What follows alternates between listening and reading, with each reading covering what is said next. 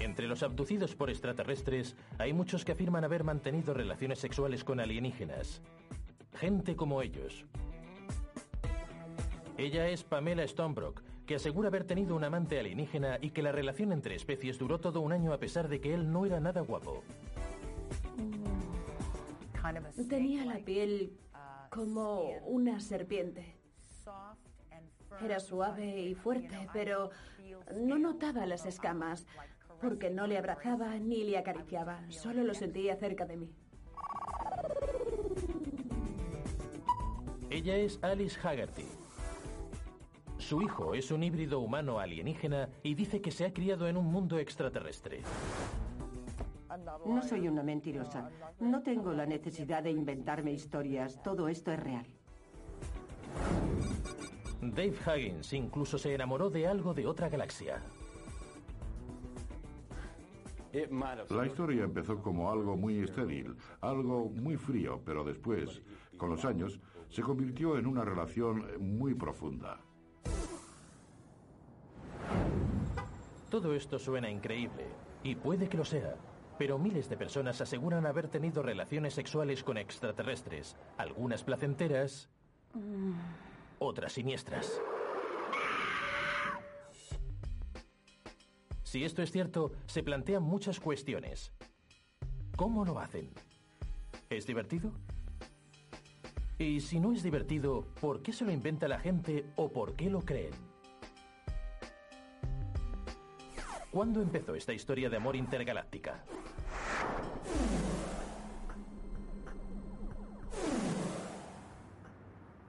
La primera historia de sexo entre humanos y alienígenas se dio a conocer hace 50 años por la radio con un relato que conmocionó a América. Aparecieron tres a mi lado y varios más al lado de Betty. Cuando ocurrió, yo estaba aterrorizada. Y pensé en bajarme del coche y salir corriendo para esconderme en el bosque. Ocurrió aquí en Lincoln, New Hampshire, una pequeña y tranquila ciudad a los pies de las montañas blancas.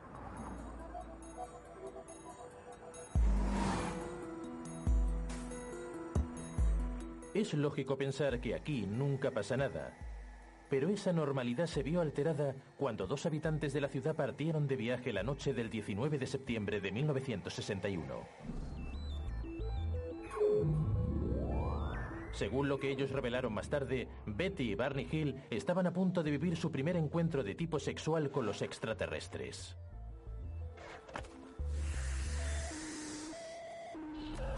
Aquello no iba a ser una experiencia agradable. ¡Corre! ¡Corre!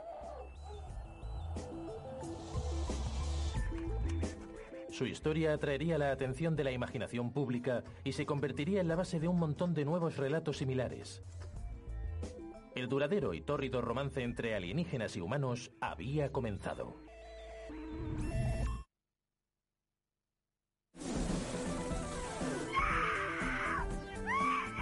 ¿De dónde ha podido venir esta asombrosa historia sobre los extraterrestres a los que les gustan los humanos? ¿Procede de la cultura popular? Consultemos con un experto. Bien, relacionar a los alienígenas con sexo es algo que se ha hecho casi siempre.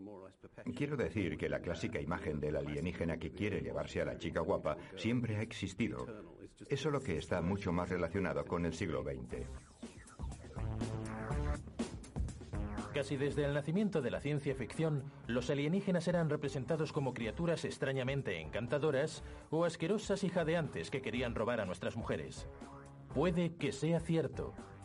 Quizá los extraterrestres encuentren a los humanos sexualmente atractivos. Es lo que en 1961 Betty y Barney Hill sugirieron cuando revelaron al mundo que habían tenido relaciones con extraterrestres.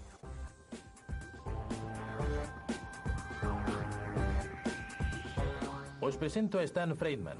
Es un ufólogo autodidacta que ha labrado su carrera escribiendo libros sobre extraterrestres. El caso de Betty y Barney Hill fue extraordinario por varias razones. Una de ellas es que llevó a las abducciones a un plano totalmente nuevo. Antes de aquel no se había dado ningún otro caso. Parecía razonable que algo así ocurriera de verdad. Betty y Barney ya no viven, Así que Stanton va de camino a conocer a Kathy Marden, la sobrina de Betty. Ella le contará todos los detalles de la historia de Betty y Barney. Hola, Kathy. Me alegro de verte. La historia de los Hill comienza con un largo viaje nocturno a casa. Mientras conducían en la noche, vieron una luz brillante que les siguió durante 50 kilómetros. Y entonces... Bueno, ya podéis imaginar lo que pasó después. ¿Ves la curva que hay justo ahí delante, todo recto? Sí. Betty y Barney tomaron aquella curva. Justo delante de ellos vieron el ovni volando sobre la carretera.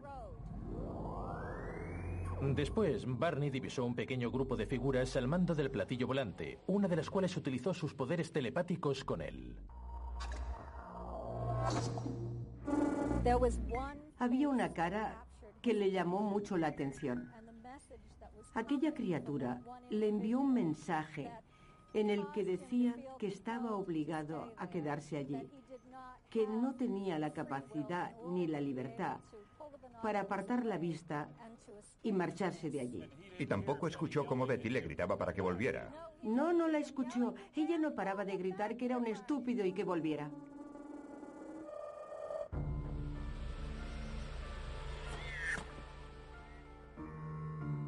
Tras ser abducidos por el ovni, Betty y Barney entraron en coma profundo, según dicen. Al principio no podían recordar qué más pasó. Más tarde, cuando les hipnotizaron, de repente todos los recuerdos les inundaron.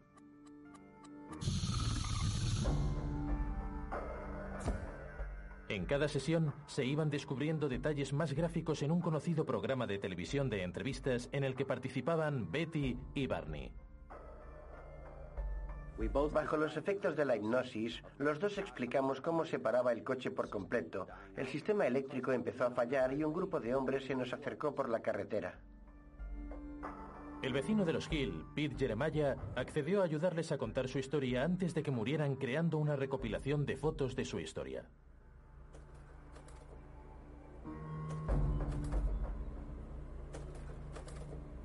Él posee las grabaciones de hipnosis de la difunta pareja.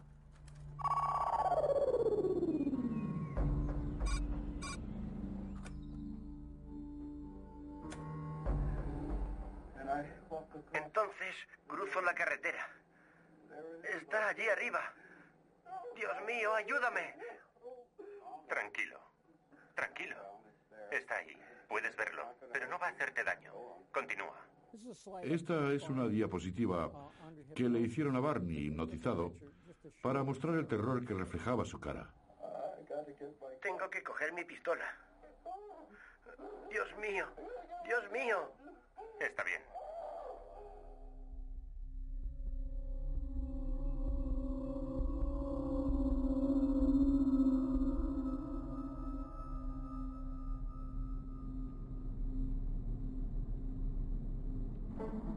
Bajo los efectos de la hipnosis, Barney describió cómo los extraterrestres masculinos le subieron forcejeando a la nave y empezaron a interesarse de forma extraña por sus genitales.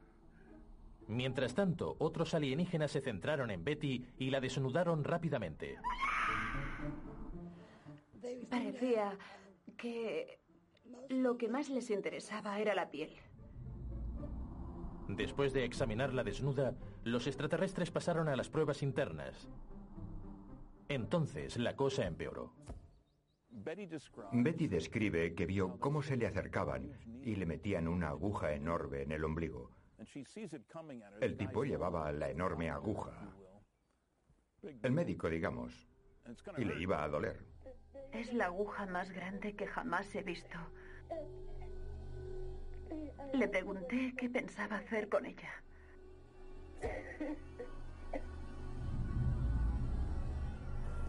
Le pasaron una mano por delante de la cara y el dolor desapareció. Les está muy agradecida por ese gesto. Betty le describió cómo eran los agresores a un artista que pintó un retrato de ellos y que hizo este busto. Este es el aspecto que tenía su líder. Parece ser que los extraterrestres llevaban uniformes y gorras. Hasta ese momento, las historias sobre encuentros con alienígenas habían dado algunos detalles sobre luces, platillos volantes y poco más. Pero Betty fue mucho más allá. ¿qué pasó en realidad? Una posibilidad es que Betty y Barney estuvieran buscando algo, disfrutaban claramente con la atención de los medios, o pudieron haber sufrido algún tipo de psicosis. Puede que haya una explicación más simple. Cuando visitaron al psiquiatra, el doctor Ben Simon, este concluyó que todo pudo ser un mal sueño. Estoy casi convencido de que toda la historia, al menos la parte de la abducción, fue un sueño. Pero si el primer encuentro sexual con alienígenas fue solo una pesadilla magnificada, ¿cómo se explican los miles de casos similares que se han destapado desde entonces? Betty y Barney Hill afirmaban que los alienígenas investigaron sexualmente con muchas personas. 1961 fue un año muy estricto moralmente. De acuerdo con los tiempos, la pareja dijo que la experiencia les horrorizó. Pero a finales de los 60 los criterios habían cambiado. La revolución sexual estaba en pleno auge. Los encuentros entre humanos y alienígenas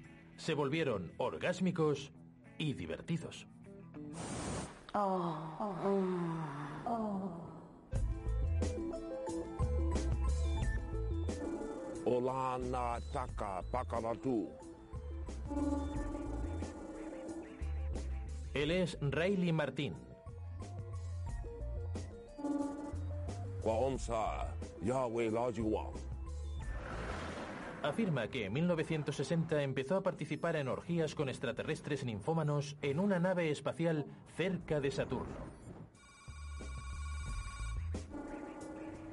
Vi algunas mujeres, creía que eran mujeres, sentadas en las sombras. Les dije que por qué no me presentaban a las mujeres.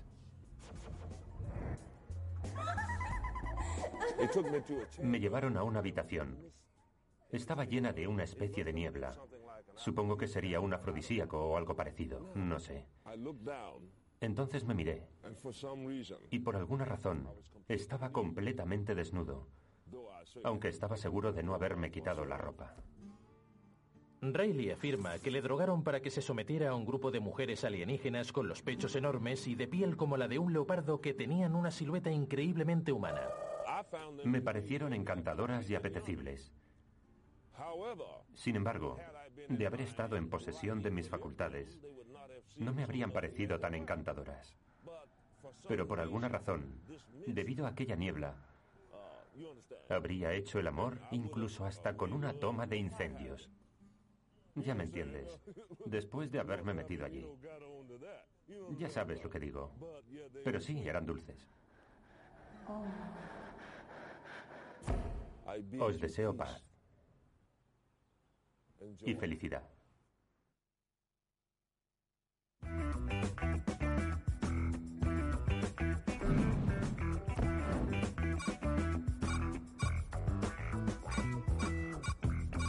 Él es Dave Higgins.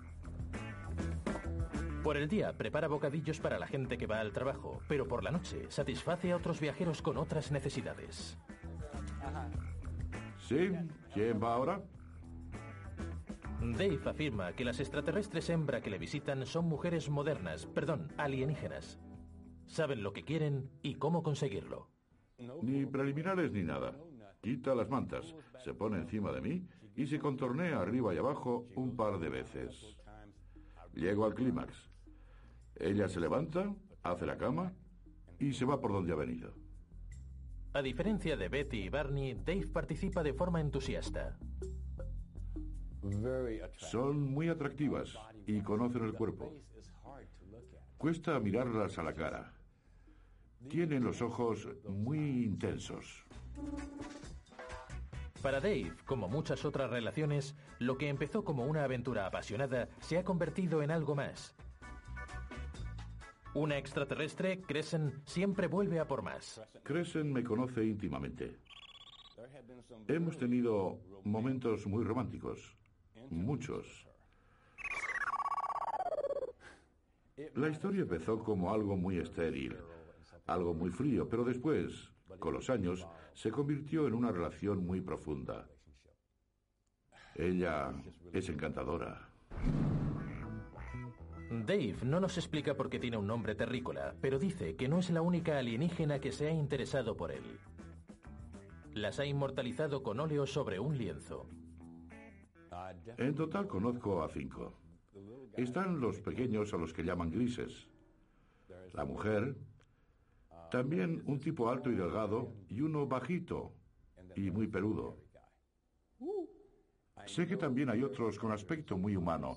Yo los he visto. No sé demasiado de ellos, pero con estos cinco he tenido mucho más contacto que con los demás. El relato de Dave sobre sus relaciones sexuales con alienígenas varía mucho del de Betty y Barney Hill. Pero algunas cosas permanecen iguales. Todos los extraterrestres tienen un parecido asombroso tanto con nosotros como con otras criaturas. Es extraño, porque los expertos más importantes sobre la forma de vida extraterrestre, si es que realmente existe, no están convencidos de que los alienígenas se parezcan a nada del planeta Tierra. Él es Seth Shostak, del Instituto SETI de California para la búsqueda de inteligencia extraterrestre. Podemos ver a todas las criaturas del planeta y no se parecen demasiado las unas a las otras. Quiero decir que sí, que nos parecemos a los simios, pero no a las jirafas, ni a las ardillas, ni a las serpientes o los peces. Esta pauta funciona a la perfección en nuestro planeta, así que resulta difícil creer que alguna criatura de otro planeta se parezca a nosotros.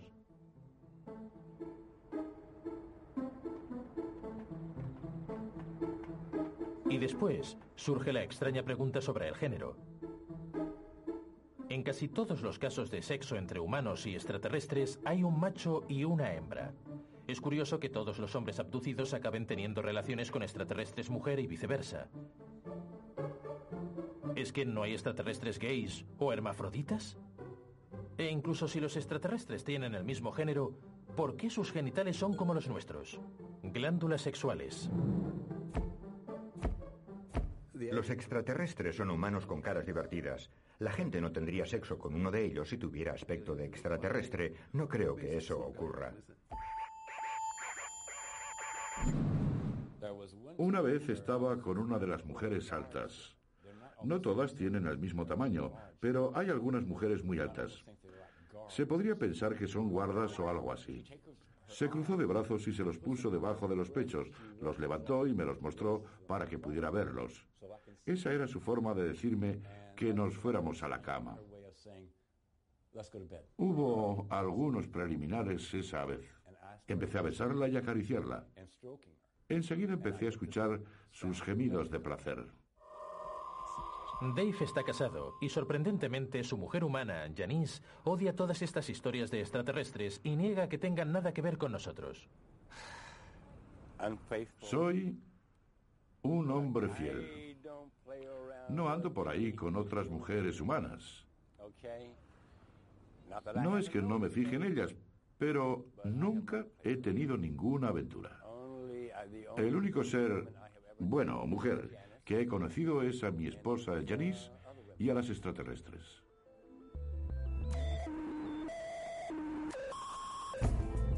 ¿Qué está pasando? ¿Es que la gente como Dave viven engañados y se inventan amigos de otros planetas para hacer sus vidas más divertidas? ¿O hay algo escondido en la sexualidad humana que hace que este tipo de fantasías de sexo con extraterrestres u otros tabúes nos atraigan? Es hora de hablar con un psicólogo. A los hombres les atraen las rubias con pechos grandes. A las mujeres les atraen más los hombres del tipo dios griego. Ese es el tipo de personas con las que les gustaría tener sexo, así que así que esos seres toman ese aspecto.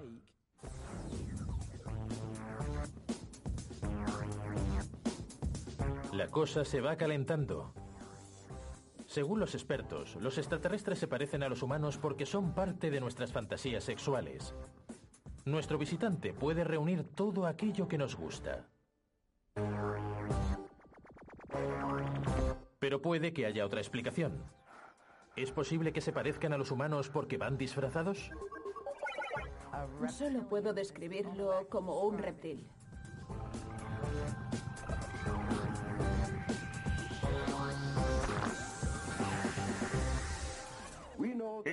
Que cuando una persona se pervierte, es prácticamente imposible que se vuelva a moldar a un comportamiento normal en cuanto al sexo.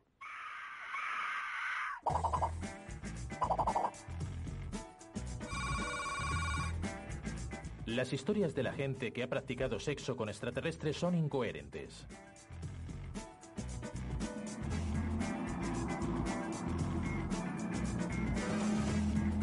Pero la cuestión más importante es, ¿por qué los extraterrestres siempre parecen tan humanos?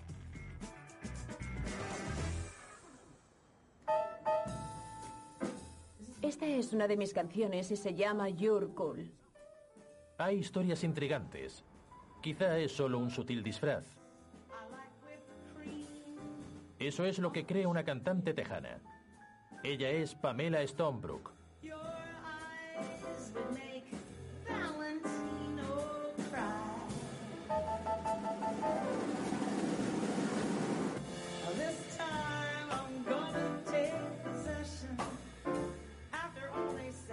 Su carrera estaba casi acabada cuando empezó a recibir visitas nocturnas de un ardiente admirador extraterrestre. Hola, bienvenidos a Houston. Sus experiencias empezaron con una sorpresa. Me desperté y allí estaba ese hombre que parecía un dios griego, increíblemente guapo, haciéndome el amor. No tenía ni idea de quién era. No había traído a nadie a casa. Decidí dejarme llevar, seguir adelante, porque lo estaba haciendo muy bien. Y ya lo pensaría por la mañana. Pero el amante alienígena tenía un carácter inesperado. De repente sentí un cambio de energía. No quiero ser muy gráfica, pero el ser creció dentro de mí y la relación se volvió más agresiva, tanto que me asusté y tuve que abrir los ojos. Entonces, cuando las cosas iban a la perfección, reveló cómo era en realidad.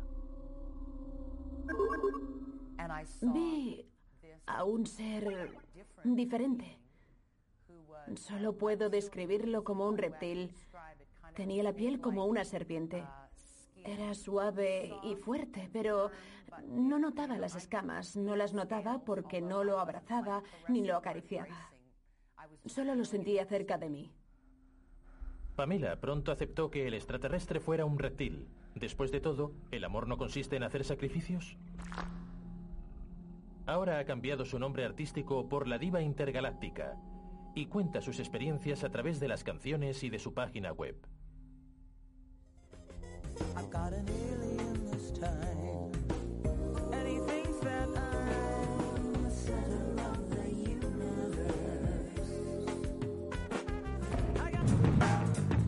Es fácil pensar que las historias como la de Pamela sean un fenómeno actual, pero la gente afirma haber tenido encuentros extraños con gente de otros mundos desde hace mucho tiempo. Hace cientos de años, la gente creía que el mundo estaba lleno de demonios apasionados y de dioses ardientes que castigaban sexualmente a sus víctimas en sueños. ¿Existe una explicación normal a todas estas historias? Un científico así lo cree. El doctor David Hafford ha estudiado diversas culturas y se ha sorprendido de la cantidad de casos sobre encuentros extraños durante el sueño.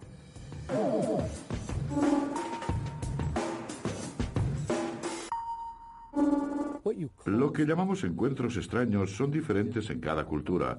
La gente creía que era brujería. Algunos creen en demonios, otros dicen que son fantasmas. Los navajos creen que son vampiros. Si has sufrido esta experiencia, tienes la fuerte impresión de que ciertos seres pueden entrar en tu habitación, paralizarte, presionarte y causarte premoniciones negativas o lo que la gente llama malas vibraciones. El doctor Hafford empezó a interesarse por estos fenómenos cuando él mismo los experimentó. Afirma que se despertó de un sueño profundo y que sintió una presencia maligna en la habitación. Pero lo más extraño es que asegura que se sintió paralizado. No podía moverme. No podía emitir ningún sonido y notaba la cama moverse. Sentí que algo estaba subiendo a la cama y después sentí una gran presión sobre el pecho y también en la garganta. Era como si me estuvieran estrangulando. Pensé que iba a morir. Ahora, el doctor Hafford cree haber encontrado la razón de lo que él y miles de personas han sufrido durante siglos. Algo llamado parálisis del sueño. La parálisis del sueño ocurre cuando nos estamos durmiendo o despertando. Lo que sucede es que los mecanismos del cerebro responsables del sueño fallan en la transición del sueño a la vigilia o viceversa.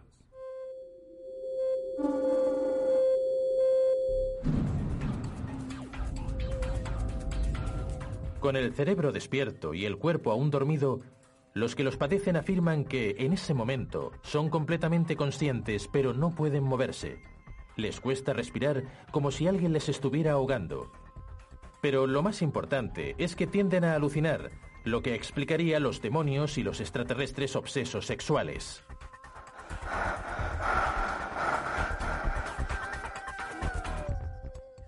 Me alegro de que le hagan estas preguntas. De lo contrario, jamás hubiera podido comprenderlo.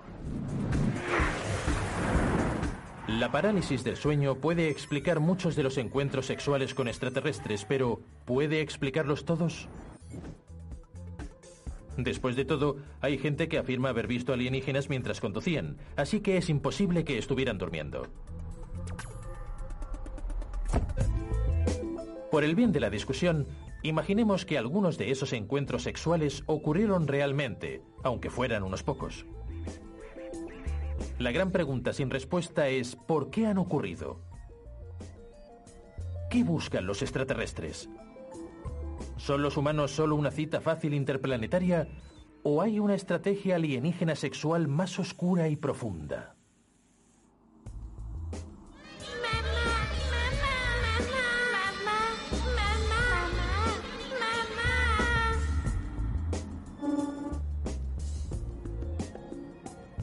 Ella es Alice Haggerty. Es una madre divorciada de tres niños que vive con su novio Pat Marcatilio en el sencillo barrio de Trenton, Nueva Jersey. Hay uno, Alice. ¿Sí?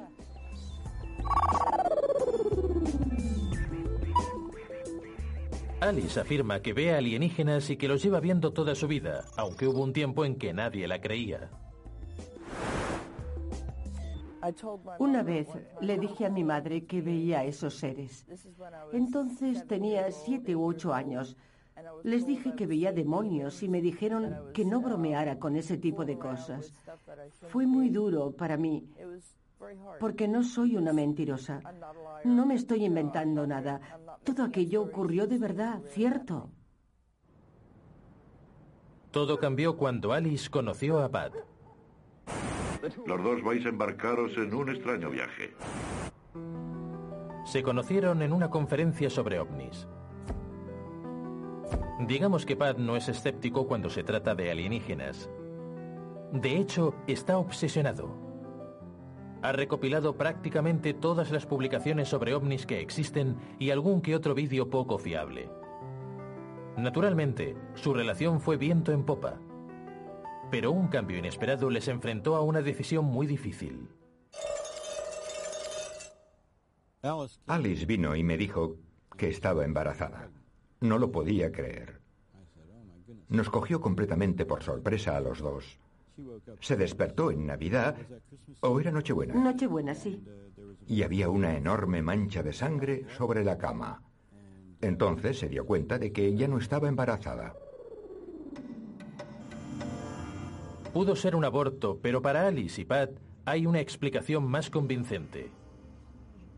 Extraterrestres. Se habían llevado al bebé. Nos quitaron a nuestro hijo. La mayoría de los abortos ocurren a los dos meses. Yo ya los había pasado, así que estaba segura de que era algo más.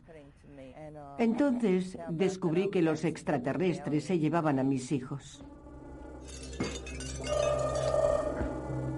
¿Por qué los extraterrestres querrían llevarse al hijo de Alice?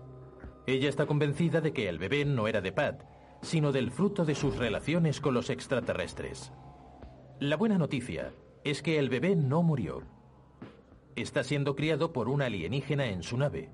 ¿Cómo lo sabe ella? Bueno, Alice dice que en uno de sus viajes al espacio le presentaron a un montón de niños híbridos de extraterrestres y humanos. Los niños eran muy pequeños, de unos 20 centímetros. Tenían muy poco pelo y además muy fino. Se podía ver el esqueleto a través de la piel. Tenían los ojos normales, pero mostraban una gran sabiduría antinatural. Era como si tuvieran el conocimiento universal. Eran mucho más inteligentes de lo que yo seré jamás. Pero según Alice, su responsabilidad no se limita a engendrar. Alguna vez la han abducido para hacer de nodriza durante un tiempo.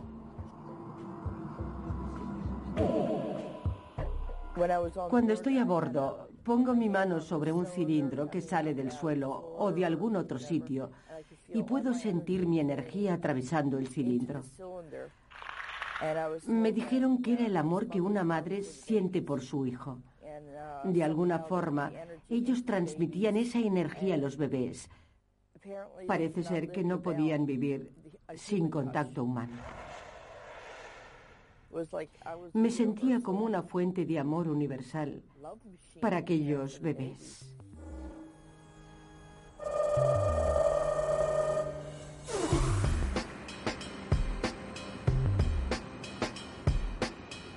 Alice no es la única que afirma haber dado a luz a un híbrido.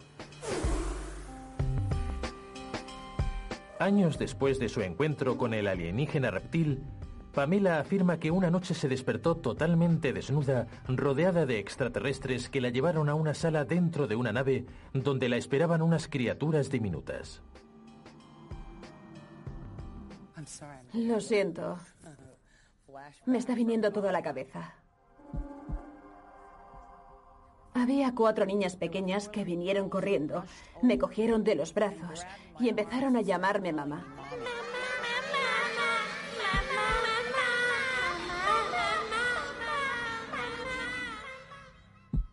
Estaba demasiado desconcertada y no paraba de decirles que me soltaran. Entonces dijeron, mamá, no te vayas. Grité que me dejaran marchar, que me soltaran. De repente fue como si me echaran, como si me echaran de allí.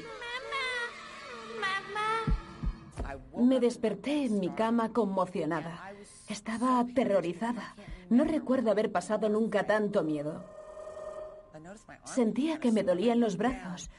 Me miré y vi un montón de moratones redondos en los brazos, justo por donde me habían cogido mis hijas. Me sorprendió haber pasado por algo realmente físico. Me dio mucho miedo. Especialmente porque nunca he querido tener hijos. Parece ser que no son solo las humanas quienes engendran niños.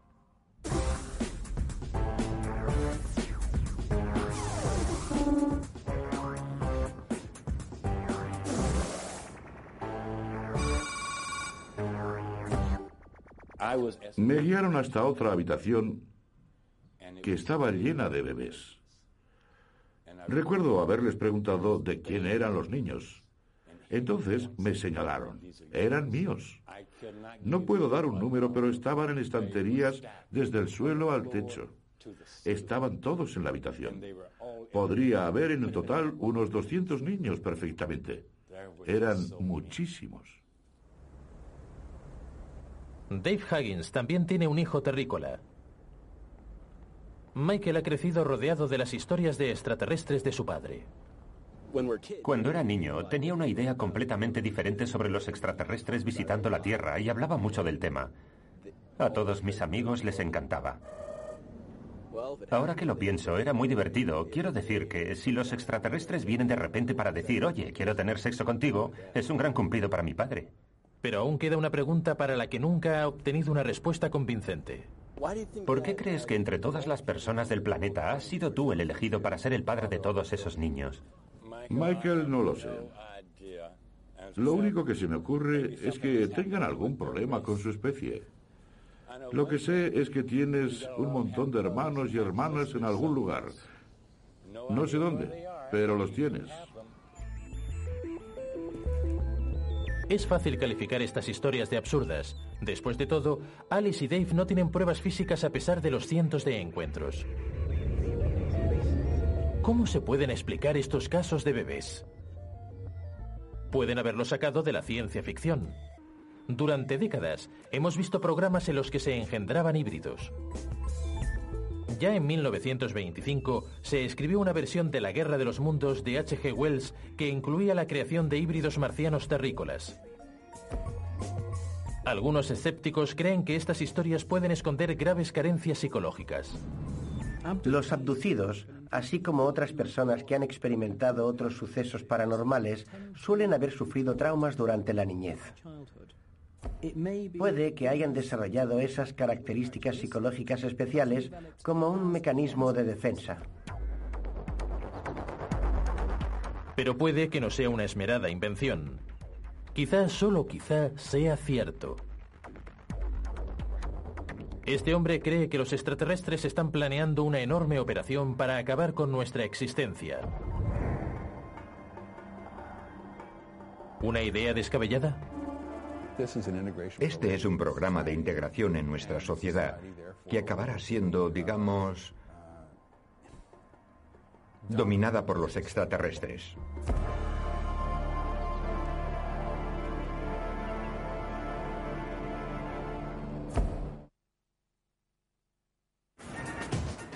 Según los miles de personas que afirman haberlo vivido, el sexo con extraterrestres no se practica solo por placer. Durante mucho tiempo existió un misterio en el corazón de estos relatos. Si eran ciertos, ¿por qué venían los alienígenas? ¿Qué obtenían de nosotros? Obviamente, no es fácil determinar la razón. No creo que sea nada siniestro, sino por curiosidad. Puede que sean licenciados haciendo la tesis sobre el desarrollo biológico de los extraños terrícolas. Y puede que no. Dios mío, ¿cómo me enamoré?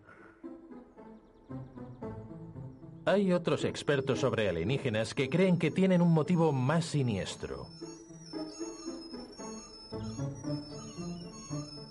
Os presento al hombre que cree saber la respuesta. A pesar de ser profesor de historia, David Jacobs es uno de los principales creyentes en las abducciones y ha llegado a una conclusión aterradora. Lo que revelan las pruebas es que es un programa sistemático a nivel mundial. Tiene un objetivo y se realiza de forma clandestina. Quiero decir que el programa está organizado por seres de quién sabe dónde, con un propósito específico para cumplir sus objetivos. La teoría del Dr. Jacobs es que los extraterrestres están engendrando híbridos para pasar desapercibidos entre nosotros. Es un programa de integración en nuestra sociedad. Por lo tanto, la sociedad acabará estando dominada por ellos. Dominada. Dominada por ellos.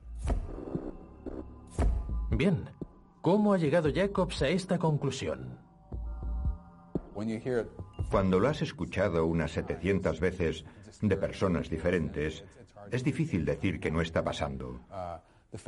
El hecho es que es un programa de procreación.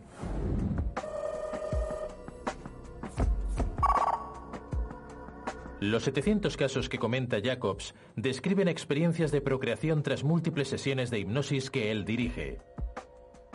También le han escrito numerosas personas. Mis colegas y yo hemos escuchado casos de miles de personas que nos han escrito, que nos han llamado o que han contactado con nosotros de alguna forma para contarnos sus experiencias en este ámbito. Sabemos que solo es la punta del iceberg. Pero hay uno o dos errores en este asunto. Si los extraterrestres quieren robarnos el planeta, un programa secreto de procreación parece la forma más lenta y trabajosa de hacerlo. ¿Es que ya no tienen pistolas láser? ¿Y quién puede asegurar que extraterrestres y humanos pueden cruzarse?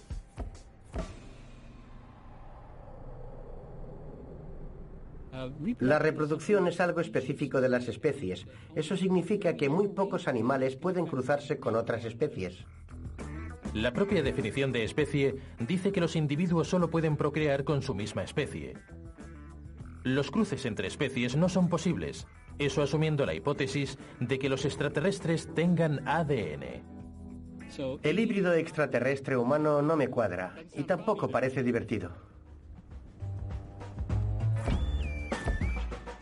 Pero incluso si nos olvidamos de las reglas de la genética, sigue habiendo otro fallo en la teoría de Jacobs. Sus pruebas. ¿Hasta dónde podemos fiarnos de la hipnosis? No creo que con la hipnosis descubramos experiencias o recuerdos reales, sino que se está fomentando la imaginación. No se pueden recordar ciertos momentos con tanto entusiasmo, convicción y realidad. Si involuntariamente evocamos un recuerdo falso durante la hipnosis, después esa persona puede creer que aquello era un recuerdo real.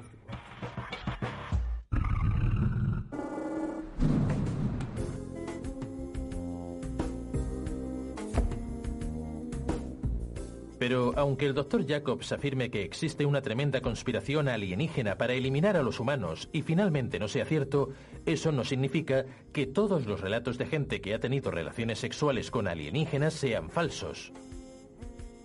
¿Quién sabe? Puede que en algún pueblo cerca de nosotros dos personas se encuentren de repente por primera vez y comiencen una historia maravillosa. En un mundo en el que el amor escasea, nos encontramos con parejas caídas literalmente del cielo.